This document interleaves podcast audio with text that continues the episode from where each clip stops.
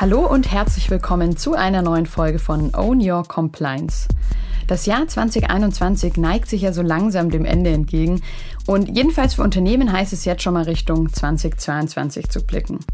In den nächsten Folgen bespreche ich deswegen mit Marco, was für Unternehmen im kommenden Jahr wichtig wird. Heute geht's los mit dem Thema Cyber Security.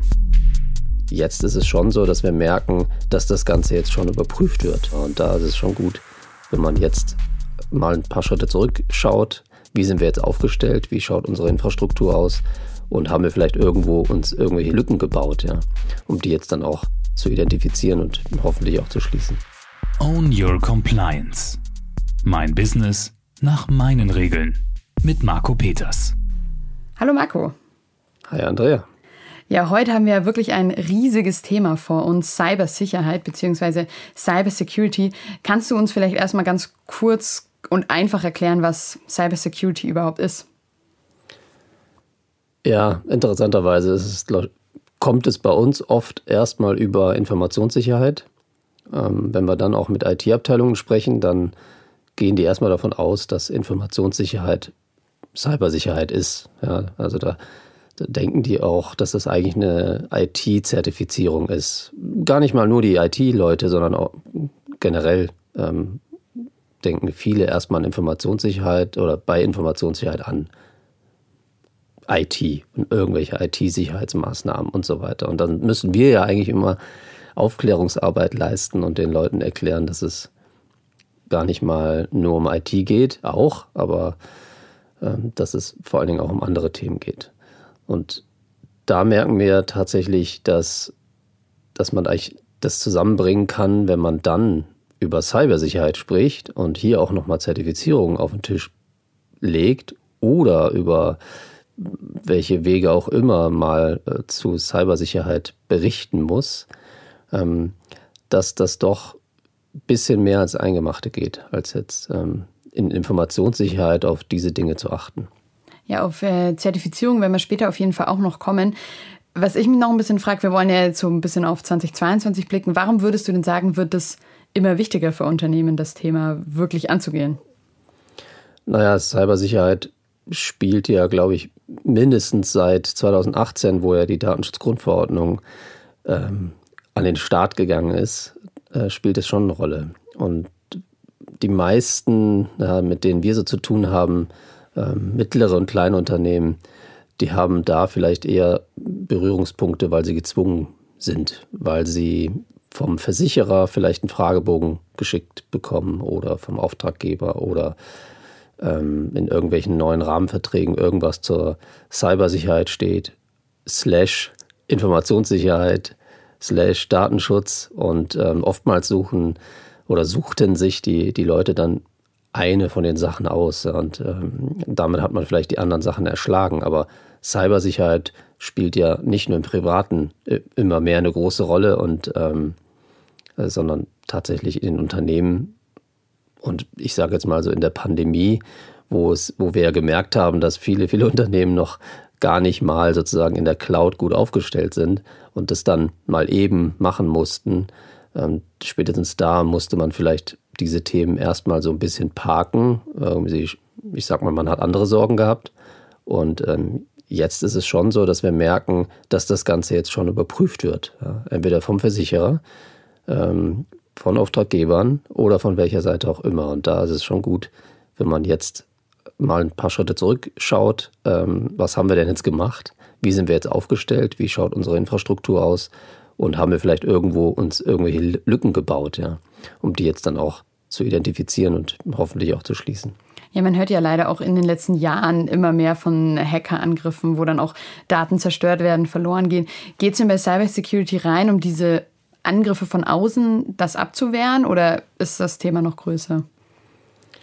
Naja, das, das ist das, das eine, ähm, wenn man sich dann die Leute schnappt und mit denen mal darüber spricht, dann hört man ja oft von denjenigen, die sagen, ich, ich nenne, wie nenne ich sie, Leute, die den Kopf in den Sand stecken, warten, bis alles vorbei ist.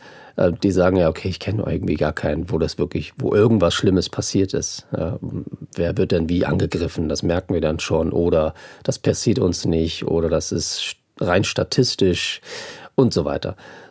es geht aber nicht nur darum, wie, ob man angegriffen wird, sondern es geht ja auch wirklich auch um Datensicherheit. Das heißt, dass die, die Infrastruktur, die, die man da geschaffen hat, dass die auch ja, sicher ist im Sinne von, ja, stürzt die vielleicht ab? Habe ich äh, ein ordentliches Backup? Bin ich so aufgestellt, dass wenn das eine abstürzt, dass ich vielleicht eine andere Lösung habe, die dann anspringt und so weiter. Also es geht nicht nur um Angriffe, sondern es geht darum, wie ist die Infrastruktur abgesichert auf verschiedene Szenarien. Okay, also wenn jetzt unsere Zuhörerinnen und Zuhörer das hören, sagen, oh Mist, da bin ich, glaube ich, noch nicht so gut aufgestellt. Was würdest du empfehlen? Du hast ja jetzt schon so ein paar Sachen genannt, irgendwie Backup, aber auch das ganze System gut aufstellen. Also was ist zu tun in dem Bereich? Was muss ich machen als Unternehmen oder haben, um eben beim Thema Cybersecurity gut aufgestellt zu sein? Naja, die Frage beantworten die meisten Fragebögen schon. Ja, also das Erste, was man machen sollte, wenn man noch nicht gefragt wurde, dass man mal seinen Versicherer fragt und sagt, wie ist denn jetzt mit unserer Versicherung, mit unserer Betriebsunterbrechung und so weiter. Da, da kriegt man dann, ach, ihr habt noch gar keinen Fragebogen von uns bekommen. Ja, dann kriegt man einen Fragebogen und der hilft eigentlich ganz gut, weil da hat man letztendlich einen Maßnahmenkatalog. Ähm, weil da gibt es oftmals eine, eine Liste, in der man ankreuzt, habe ich, habe ich nicht. Bin ich gut aufgestellt, bin ich nicht gut aufgestellt. Und ähm, die kann man eigentlich letztendlich dann angehen. Und da sind eigentlich genau diese Dinge aufgelistet, die man mindestens haben sollte, um gut aufgestellt zu sein. Was sind da so für Fragen oder eben für Dinge aufgelistet? Naja, wenn man beispielsweise daran denkt, der Versicherer muss dann zahlen, wenn eine Betriebsunterbrechung zum Beispiel passiert. Ja, wann passiert das? Ja, wenn ich wenn ich ein Büro habe, Leute, die übers Internet arbeiten, dann ähm, reicht es ja schon, wenn meine Internetleitung ausfällt. Äh, wir sind ganz stolz alle jetzt in der Cloud, haben einen Internetzugang und dann merken wir, okay, wenn die mal wackelt, die Leitung, dann haben wir ein Problem, wir können alle nicht mehr arbeiten. Ja, das ist mal die, die erste Sache. Also sollte man hier schon mindestens doppelt, wenn nicht sogar dreifach abgesichert sein.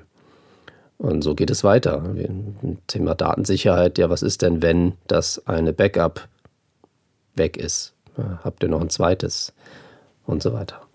Okay, also ganz konkret schon mal da eben diesen Fragebogen anfordern. Ist da nicht auch welche Gefahr, was ich mich jetzt frage, dass man so schlafende Hunde weckt und die hatten das noch gar nicht auf dem Schirm und plötzlich muss ich das dann ganz schnell liefern, diesen, die Antworten auf diesen Fragebogen? Ja, man Tipp könnte auch das einfach mal in die Suchmaschine seines Vertrauens eintippen und findet schon ganz schön viele Fragebögen. Oder man fragt einfach mal einen anderen Versicherer an, ähm, der einem allein schon bei der Anfrage hier diesen Standardkatalog schickt. Es ist ein Fragebogen, der, ähm, der darstellen soll, nicht nur, wer bin ich oder was habe ich, sondern ähm, das soll auch darstellen, wer soll denn hier versichert werden, äh, in welchem Umfang äh, sind die Unternehmen eigentlich aufgestellt und, äh, und spätestens auf Seite 2 geht es dann ans Eingemachte. Okay, perfekt. Also mal so einen Fragebogen angucken, schauen, um schon mal das Gefühl zu bekommen, wie gut bin ich aufgestellt. Backup machen hast du jetzt ja auch schon genannt, um da für den Notfall die Daten nochmal doppelt oder dreifach zu haben. Was hältst du denn von solchen Phishing-Mail-Tests, die ja auch öfter mal durchgeführt werden, also auch als Ziel, die ganzen Mitarbeitenden zu schulen in dem Bereich? Ja, das ist aus meiner Sicht erst schon in Phase 3. Ja. Phase 1 ist also das absolute Minimum mal an Basissicherheit zu haben. Zwei ist schon die Pro-Version ähm, und Phase 3 wäre dann genau solche Sachen. Wenn man wirklich überall gut aufgestellt ist, dass man dann hier noch solche Dinge tut, wie zum Beispiel das. Äh, da müsste man ein bisschen aufpassen, auch einen Betriebsrat mitnehmen und ähm, solche ja, Phishing-Angriffsszenarien mal zumindest mal überlegen, wie sind wir denn da aufgestellt? Ja, gar nicht mal immer nur zu überlegen, okay, was würden denn die Leute tun? Würden die Dinge anklicken oder nicht? Wie reagieren die?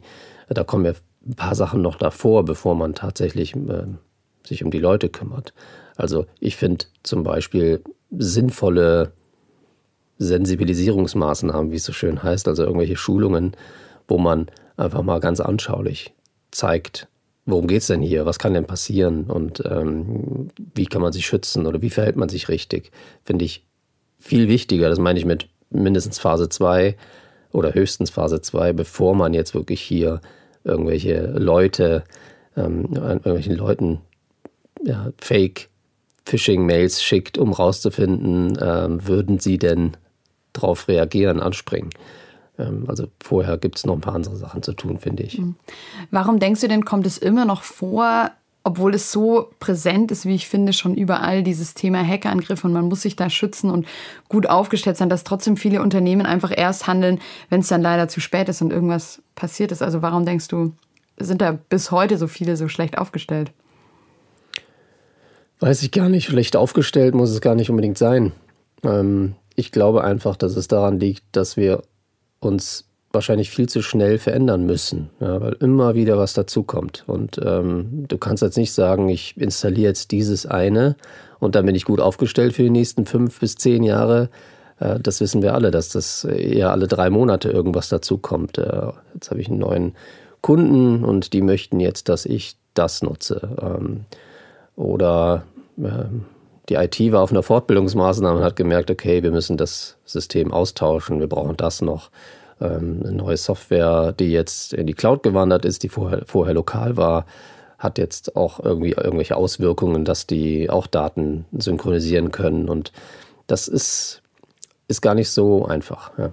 Hm, also auch so diese Herausforderung, immer up-to-date zu bleiben und immer dran zu bleiben, selbst wenn man es einmal gut gemacht hat quasi dann. Richtig. Du hast ja vorhin auch schon ganz kurz gesagt, Zertifizierung gibt es natürlich auch für den Bereich Cybersecurity. CyberVadis ist da zum Beispiel eine so eine mögliche Zertifizierung. Warum würdest du sagen, für alle, die das jetzt noch nicht haben, zum Beispiel, warum wird auch diese Zertifizierung 2022 besonders wichtig? Naja, erstmal gibt es sehr viel in dem Bereich, was man machen kann. Ähm, vieles davon ist aber nicht so wirklich aussagekräftig, ehrlich gesagt. Ja, also du kannst beim TÜV irgendwie dir was überprüfen lassen, dann kannst du bei wem auch immer dir was überprüfen lassen und kriegst da irgendein Siegel, was du auf die Website packen kannst. Ähm, darum geht es ja vielleicht jetzt erstmal gar nicht, sondern es geht vor allem mal darum, ähm, jemand von außen draufschauen zu lassen. Ähm, ein, ein, Assessment ist immer eine gute Sache, weil äh, jemand anders kommt immer auf etwas, was du vielleicht in deiner eigenen Betriebsblindheit ähm, gar nicht auf dem Schirm hattest. Und ähm, Deshalb CyberVadis ist eine relativ neue Zertifizierung, die auch EcoVadis ja machen.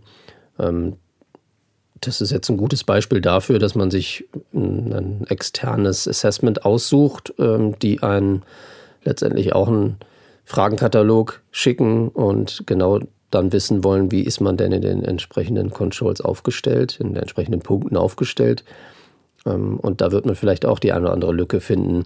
Und das ist finde ich, immer ein guter Moment, ähm, dass man über ein Assessment etwas findet, ähm, was man jetzt noch verbessern kann und nicht, wie du eben gesagt hast, dann, wenn etwas passiert, dann feststellt, Mist, da hatten wir eine Lücke.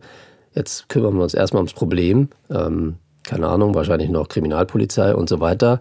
Und danach schließen wir die Lücke. Also das ist eigentlich der schönere Moment. Also es gibt quasi da ganz, ganz viele Zertifikate, Labels und so weiter in dem Bereich, aber dieser ähm, Cyberwar, das wäre quasi eins, was du jetzt wirklich auch empfehlen würdest und sagen würdest, das ist sehr umfangreich und sehr tief und gut quasi und deckt diesen Bereich sehr, sehr gut ab. Genau, muss aber nicht tief sein. Also ähm, finde ich ja auch schön, dass man sozusagen, je nachdem, welcher Branche man unterwegs ist, wie groß man, äh, wie groß das Unternehmen ist, ähm, hat man entsprechend auch ja, ein, ich sage mal, angemessenes Assessment. Und ähm, aus meiner Sicht würde auch tatsächlich ein Fragebogen des Versicherers reichen, um überhaupt mal zu schauen, mit einem Self-Assessment sozusagen, ähm, wie würde ich jetzt diese Fragen beantworten? Habe ich überall ein gutes Gewissen und kann überall Ja äh, bzw. gut ankreuzen? Ähm, oder habe ich hier schon was, was ich aufdecken kann? Und wenn es aber in eine Zertifizierung geht, ja, dann ist EcoVadis zum Beispiel eine Sache. Weil ehrlich gesagt, ähm, wenn man sich damit mal ein bisschen beschäftigt, ähm, was für Zertifizierung gibt es, da gibt es ganz schön viel. Und ähm, darum geht es im ersten Schritt erstmal nicht. Ich hatte eben gesagt, Phase 1, 2, 3. Also in Phase 1 bis 2 reicht es aus meiner Sicht, wenn man zumindest mal schafft, die Betriebsblindheit abzustellen, indem man sich in ein Assessment begibt, im Idealfall freiwillig und vor allen Dingen dann jemanden von außen mal draufschauen lässt. Sehr hilfreich ist da ja auch immer jetzt an der Stelle, wenn wir so ein bisschen auf euch gucken, auf Nextwork schauen und schauen, von euch lernen können. Wie habt ihr das gemacht? Wie seid ihr da aufgestellt? Vielleicht kannst du da noch einen Einblick geben. Also wie habt ihr angefangen damit, mit diesem Thema und wo steht ihr da jetzt aktuell? Naja, wir haben ja zumindest mal einen großen Vorteil, dass wir für viele Auftraggeber arbeiten und dort auch teilweise die IT verantworten und äh, aus der Rolle heraus schon mal uns ja selber sozusagen betriebsblind sind und hier ähm, die ein oder anderen Assessment schon gemacht haben und konnten dadurch ja auch letztendlich auch immer feststellen, was ist gut, was funktioniert nicht so gut. Hm, ich will auch nicht sagen, womit besteht mein ein Assessment, aber das Assessment bewertet ja letztendlich auch in irgendeiner Form die Qualität.